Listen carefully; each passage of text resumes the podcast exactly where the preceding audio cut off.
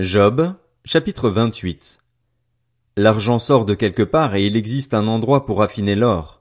Le fer est tiré de la poussière et en coule le bronze à partir d'une pierre. L'homme met fin aux ténèbres.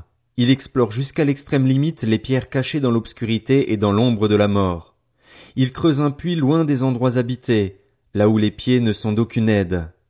Il est suspendu, balancé, loin des humains. La terre qui fournit le pain est profondément bouleversée, comme par un feu. Ces pierres contiennent du saphir et l'on y trouve de la poussière d'or. L'oiseau de proie n'en connaît pas le sentier, l'œil du faucon ne peut l'apercevoir. Les plus fiers animaux n'y ont jamais marché, le lion n'y est jamais passé.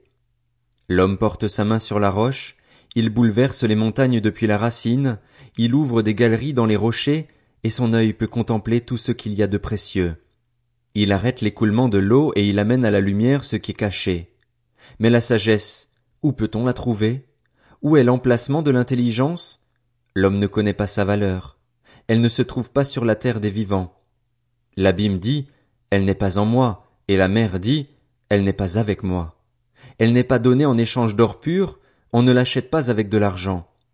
L'or d'Ophir ne fait pas le poids contre elle, ni le précieux onyx ou le saphir.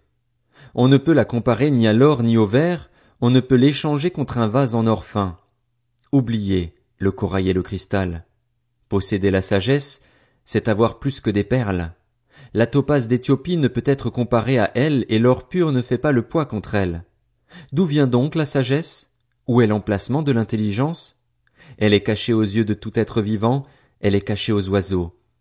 Le gouffre de perdition et la mort disent, nous en avons entendu parler.